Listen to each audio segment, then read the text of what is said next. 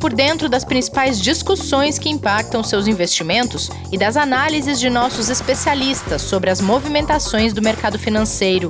Falando nisso, nosso encontro é toda manhã, logo após a abertura do mercado. Entre nos canais oficiais do Itaú Personalité e envie suas dúvidas sobre recomendação de investimentos.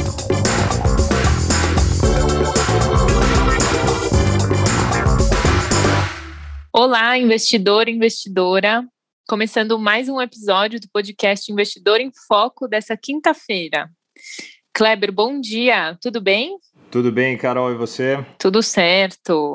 Bom, hoje, para começar, antes da gente entrar no nosso assunto aqui, que está muito especial, é, Kleber, a gente teve uma notícia positiva de, de uma criação de um comitê para o combate à pandemia, certo? Isso aí, Carol. Acho que mais que positiva, né, super necessária aí para os nossos ouvintes e nossas ouvintes terem é, um pouco mais de noção o que isso significa, né? É, o, a reunião que a gente comentou ontem que teria é, entre o governo federal junto com os três poderes, mais alguns governadores, acabou, acabou tendo um final ali que foi é, o que era esperado, aonde foi reunido ali um novo comitê que une todos os poderes, mais governadores, para de uma forma coordenada se montar um planejamento de combate à pandemia. Né, algo que muitos esperavam, vem logo em seguida né, daquele pronunciamento que a gente comentou ontem também, com mudança de tom ali é, do governo federal, e isso vai ser com certeza mais positivo se a gente pensar no que tem que ser feito e coordenado né, para combater esse momento tão difícil que a gente está passando.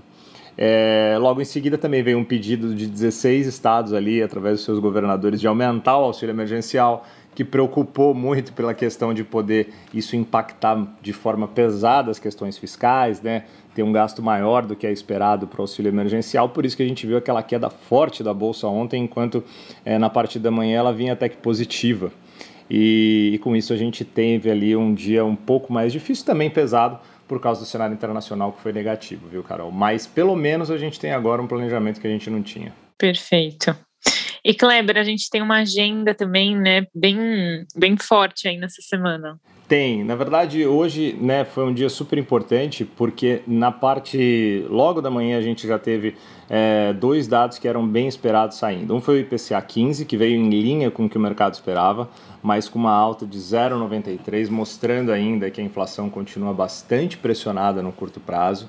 Tá? É o maior é, a maior alta para o mês desde 2015 e quase que o dobro do mês anterior, que foi de 0,48, mostrando que a inflação ainda continua realmente precisando é, de um aperto monetário maior e de um controle maior para que ela não tenha, é, vamos chamar assim, uma explosão como é esperado e preocupa vários analistas. E do outro lado, a gente teve o relatório trimestral de inflação que é divulgado pelo Banco Central, super importante também para falar sobre como anda a visão do Banco Central em relação à atividade econômica é, e todos os pontos da economia é, local. E foi interessante porque o Banco Central já veio com uma visão um pouquinho mais pessimista em relação à PIB, ele diminuiu a projeção dele de 3,8% para 3,6% para esse ano. E detalhe importante que ele coloca ali no texto, né, que é a evolução exatamente da pandemia, né, as medidas de restrição, os isolamentos né, que são feitos nesse momento, criam uma perspectiva de menor potencial, né, de um potencial de retomada muito mais lento da atividade econômica, e aí ele estima piora no setor de serviços, muito por causa disso. Né? O crescimento vai depender muito da velocidade de vacinação, e a indústria é que deve puxar o lado positivo, ou seja, quem deve ter alta mais forte ainda, segurando aí é, o pilar da economia, principalmente dessa recuperação. Então, foi um relatório importante que saiu com informações que já eram mais ou menos esperadas pelo mercado é, e que devem refletir ao longo do dia aí no mercado, mas também com muita coisa para vir lá de fora. Vamos ver o que acontece aí, Carol. Boa, perfeito. Bom, e hoje a gente veio falar sobre um assunto que vem ganhando muita relevância, interesse por parte dos investidores. A gente está falando sobre ofertas públicas. Até outubro de 2020, de acordo com dados da Ambima, a gente teve mais de 33 bilhões de reais negociados em ofertas públicas e CVM 400 para pessoas físicas. E para nos ajudar a desmistificar esse investimento, a gente chamou o Márcio Kimura, que inclusive já foi nosso convidado aqui outras vezes no podcast. Márcio, bom dia, tudo bom? Tudo jóia. Bom dia, Carol. Bom dia, Kleber. Bom dia a todos e todas os ouvintes aqui. É sempre um prazer estar participando aqui desse podcast. Legal ter você de volta, Márcio. Seja muito bem-vindo novamente. Obrigado, Kleber. Sempre um prazer estar aqui falando com vocês sobre, sobre assuntos muito interessantes e sobre mercado. É, os ouvintes, os ouvintes esperam aí o que, que você vai trazer de novidade para eles fazerem, né, Carol? É isso aí. É um bom assunto esse aqui. A gente trouxe até mais uns dados aqui que, é, que mostram aqui que está tendo mais interesse. É um mercado que a gente também vê crescendo dentro, da, dentro desse mercado de ofertas públicas são as ofertas públicas de ação, de ações. Ainda de acordo com dados da Ambima, em 2019, esse mercado pulou de 2,6 bilhões de reais para 9,4 bilhões até outubro de 2020. E, Márcio, para começar, então, Será que a gente pode ter uma explicação aí da diferença entre IPO e follow-on? Oi, Carol, sim. Então, o que, que, que é IPO, né? IPO, a sigla significa Initial Public Offering em inglês, ou, se, ou seja, uma oferta pública inicial. É, nesse caso, são as ofertas iniciais de ações, né? É, ou seja, a empresa ela quer abrir o capital, fazer uma captação é, de recursos para poder fazer os seus investimentos então, ela, empresa, é, vende ações diretamente para o mercado é, e esse recurso ele entra para a empresa, tá? Então, é uma captação de recursos. Para a gente é, é, é, só ter uma ideia aqui, IPO, é, esse ano, a gente já teve mais de 19 bilhões de reais, tá? Em follow-ons, é, follow-on é uma oferta uh, de ações também, onde as empresas elas já têm as suas ações negociadas na bolsa de valores, já têm as ações negociadas no mercado e elas vêm fazer uma captação é, também. Pode ser uma captação para ela ou pode ser uma venda e a gente vai falar um pouquinho mais sobre isso é, é, à frente, mas pode ser uma venda de acionista é, e ela é, também faz essa, essa captação de recursos e venda de ações. Né? É, Para esse ano, a gente já teve cerca de 11,7 bilhões de reais em follow-ons. Tá? É, só para a gente ter uma ideia de números uh, geral. Então, somando IPOs e follow-ons, este ano já somam 30,8 bilhões de reais uh, de janeiro até agora. Tá? Em 2020, esse número foi 117,7 uh, bilhões de reais. É, desse total, 12% ficou na mão de estrangeiro, e em 2020 esse número foi mais ou menos 32%. Márcio, e dando continuidade nessa sua explicação que está incrível, é, conta um pouquinho para a gente quais são os tipos de oferta que tem disponíveis hoje no mercado. Então, as ofertas elas podem ser, é, é, podem ser divididas basicamente em três tipos, né? A oferta primária de distribuição, então, como eu comentei ali na IPO, é uma emissão nova de ação é, ou eventualmente de um, de um fundo fechado, um fundo é, é, de investimento imobiliário, um FIP, é, mas é uma, uma oferta nova, tá? que a empresa que está vindo ao mercado, ou o fundo que está vindo ao mercado, ele vai captar o recurso diretamente para ela, empresa ou para ele fundo. Tá? No caso de oferta secundária de distribuição, as ações ou cotas desses fundos fechados, é, eles são vendidos é, pelas, uh, pelos acionistas, né, pelos ou os acionistas ou os detentores dessa cota. E esse recurso ele não vai nem para a empresa ou para o fundo, né, vai para vai o bolso do, do acionista. Então, assim, só para a gente fazer um grande resumo, é, a gente tem IPOs e follow-ons, eles podem ser tanto primários como secundários, tá? É, e, e, e, e você tem uma oferta pública de aquisição de ações, onde a oferta, é, é, aqui no caso, são os controladores, eles fazem para recomprar as ações dos minoritários e possivelmente fechar o capital da empresa. Tá? Então, esse aqui é o terceiro tipo, que na verdade não é uma oferta vindo do mercado, mas sim uma oferta de aquisição de ações. Perfeito, Márcio. Acho que continuando aqui, né, desmistificando esse, esse investimentos que tem algumas regrinhas, né, tem muitos nomes. É, no começo ali, eu citei dados sobre ofertas públicas, que era ICVM 400. Eu queria que você falasse um pouquinho sobre isso, né? O que, que é, o que, que é uma oferta pública ICVM 400, os outros, né, as outras regras que a gente tem para distribuição, e também queria que você falasse um pouquinho sobre os lotes.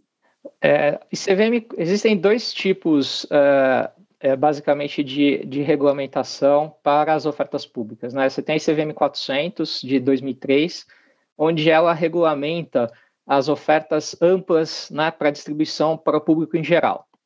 É, você tem a ICVM 476, aqui é uma oferta mais restrita, tá, com esforços restritos de distribuição, onde você pode, no máximo, oferecer para 75 investidores e, no final, no máximo, você pode é, captar de 50 investidores. Então, é uma oferta bastante restrita aqui, é, que leva algumas vantagens para a empresa, que é reduzir elegibilidade de documento, custo de distribuição, é, e, e essa, essa, as ofertas que são distribuídas via ICVM 476, elas podem só serem distribuídas para os investidores profissionais. Tá? É, a gente, inclusive, está em audiência pública da CVM para revisitar né, essas instruções, é, dado que elas são bastante antigas, né, a 400 de 2003 e a 476 de 2009. Então, a CVM está revisitando até para facilitar uh, e, e, e, reduzir um pouco burocracia, então tem, tem bastante coisa para uh, para ver, dado que a gente teve uma evolução do mercado bastante importante. É, sobre os lotes, a gente, além, né, a oferta vem com, com uma determinada captação específica, é, e existem dois tipos de lotes. O hot issue, que é um lote adicional, que é limitado a 20% do total da oferta, que pode ser feita tanto pela empresa como pelos acionistas vendedores, que é para cobrir o excesso de demanda. Tá? E tem o Green Shoe, que é um lote suplementar que pode ir até 15% a mais do volume, é, após a, é, que é feita após a proposta inicial, e aqui o Shoe ele é utilizado para fazer a estabilização de preço. Boa, Márcio. E uma coisa super importante, né? A gente sabe que é, mercado financeiro, principalmente para quem está começando, é, e mesmo até para quem já está há algum tempo, tem alguns termos mais difíceis e que é importante ficar atento, né? Compreender exatamente o que ele quer dizer. É, quando o cliente entra numa oferta, quais são aquelas palavras-chave que eles precisam realmente ficar bem atentos e entender exatamente o que elas querem dizer?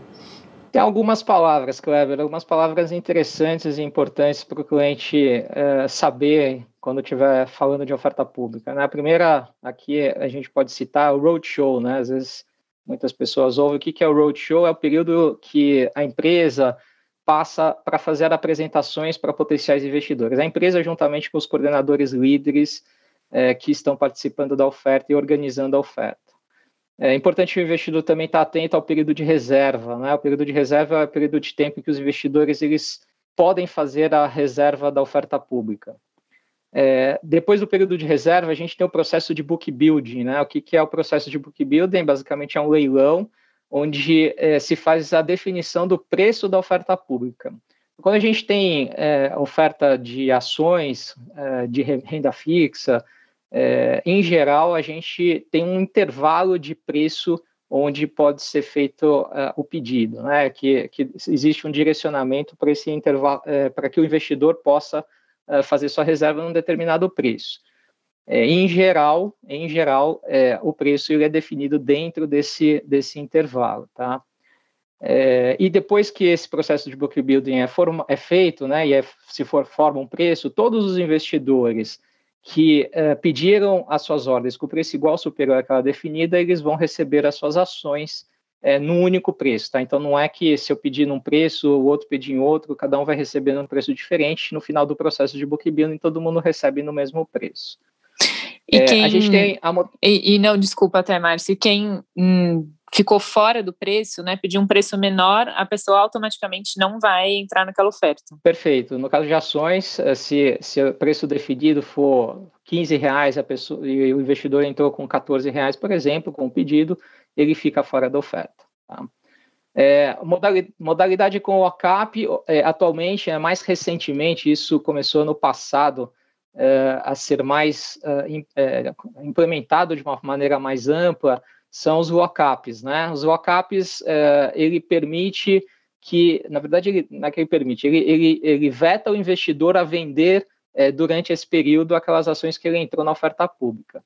É, por que, que se faz esse tipo de, de modalidade com a CAP? É exatamente para que a gente não tenha aquele efeito do investidor entrar na oferta pública e um, dois dias depois que saiu já vender. Né? A gente sempre reforça aqui que os investimentos eles são feitos para longo prazo. É, e é importante que o investidor ele tenha um período aí de maturação do seu investimento é, e isso permite que a empresa também tenha é, é uma, é, um conforto de que os investidores que estão entrando realmente estão querendo investir na empresa e não fazer simplesmente uma aposta de curtíssimo prazo, né? Então, essa é uma modalidade que vem crescendo uh, nos, últimos, nos últimos meses, tá? E essa é, modalidade... Outra, Ai, mais uma pergunta, mas desculpa. Claro, pode seguir. Eu estou aqui esclarecendo minhas dúvidas. Essa modalidade também, Márcio, varia de, de oferta para oferta, ou tem um, um período já, assim, que todo mundo adota? É, varia, pode variar, tá, de oferta para oferta, depende muito do coordenador líder em, em conjunto com a empresa para definir isso, mas ela tem é, variado é, intervalos mais definidos, de 30 a 90 dias, tá? Então, esses períodos de lock-up, é, tanto por varejo quanto para clientes private ou investidor institucional, é, podem ter esse tipo de, é, de modalidade. Tá? É, uma, um, uma questão de preço que eu estava comentando aqui, intervalos de preço, no caso de ações, a gente vê intervalos de preço, no caso de fundos imobiliários, em geral, o preço é pré-definido. No caso de renda fixa, a gente tem uma outra uh, nomenclatura importante que chama-se a taxa teto, né? A gente ouve bastante. Por que, que renda fixa tem a taxa teto? A empresa ela faz o processo de book building junto com o coordenador livre e define o máximo que ela quer pagar para aquela oferta. Então, é, vamos supor, a empresa está captando um IPCA, ela vai definir uma taxa teto, que é a NTNB do prazo daquela emissão, mais um determinado spread, e ela não vai pagar mais do que isso. Então, não adianta o investidor querer colocar uma taxa acima daquela que ele não vai conseguir. Então, ele coloca no máximo naquela taxa. Tá? Então, aqui também é uma, uma referência importante.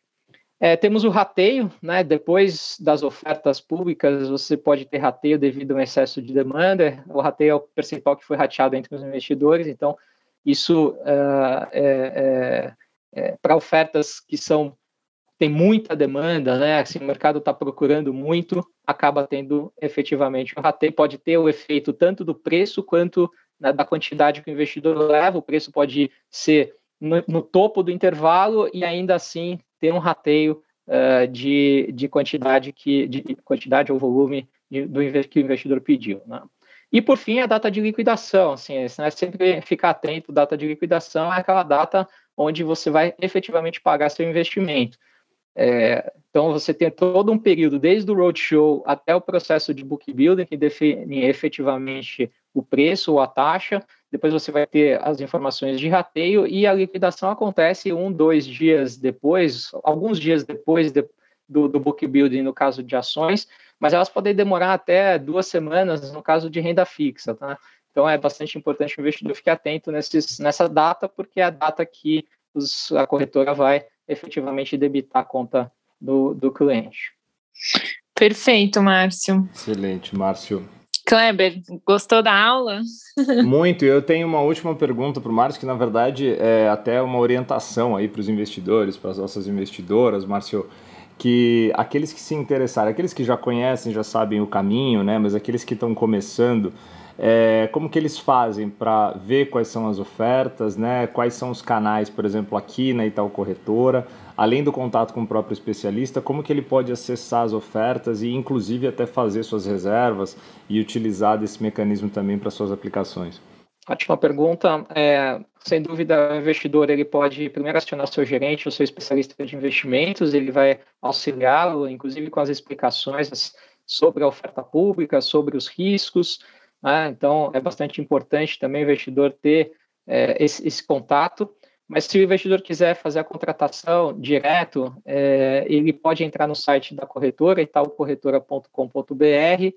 No site logado, né, você entra com a sua agência e conta, é, vai ter o menu Compre Ofertas Públicas. Ali, nesse lugar, você vai ter todas as ofertas públicas em que a Itaú Corretora está participando, sejam elas de ações, de fundos imobiliários ou de renda fixa, é, você pode conferir as ofertas que estão em andamento e é, que a, as quais você pode é, fazer as reservas, eventualmente até as ofertas que já nós já participamos e já foram fechadas, tá? Estão disponíveis lá para consulta. Então, dentro do site, né, na parte logada do site da Ito Corretora, em compre ofertas públicas, você consegue fazer todo o processo de eh, reserva para que você participe aqui de uma oferta em que tem interesse. Perfeito, hein? Tirou suas dúvidas, Kleber? Tá ótimo. Agora ficar atentos para fazer as melhores possíveis aí das ofertas, né, Carol? Boa. Adorei a aula, Márcio. Muito obrigada, viu? Eu que agradeço o convite. Estamos sempre à disposição aqui para estar conversando com vocês e com os nossos ouvintes. Perfeito. E também lembrando, acho que assim como o Kleber deu essa dica, é, na parte da Itaú Corretora do site também tem uma parte educacional e a gente fala um pouco sobre oferta pública lá. Então, além do, do podcast dessa aula aqui, tem bastante informação no site da, no site da Itaú Corretora. Bem sobre esse produto, enfim, tem bastante coisa legal por lá.